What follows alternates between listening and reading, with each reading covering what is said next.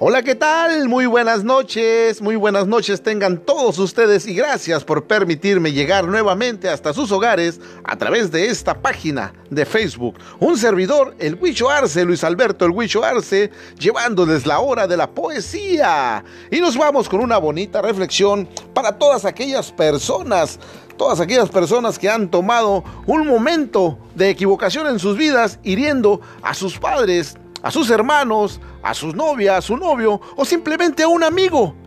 Esta reflexión para que corrijan y pidan perdón, pidan una disculpa en vida.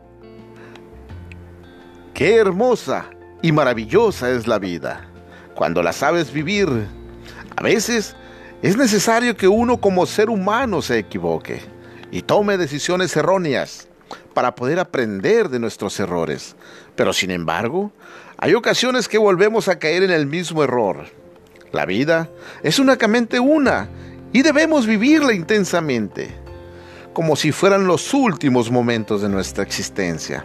Por eso es necesario que la valores, que valores tu vida y las de los demás. Y si en alguna ocasión causaste un mal a un ser querido, una tristeza, ya es tiempo de pedir perdón y perdonar a quienes te han ofendido no esperes a que sea demasiado tarde. Hazlo hoy. ¿Para qué esperas hasta mañana? Hazlo en vida. No esperes a que no pueda escucharte esa persona. Si quieres regalarle un ramo de flores, que no sea para adornar una tumba.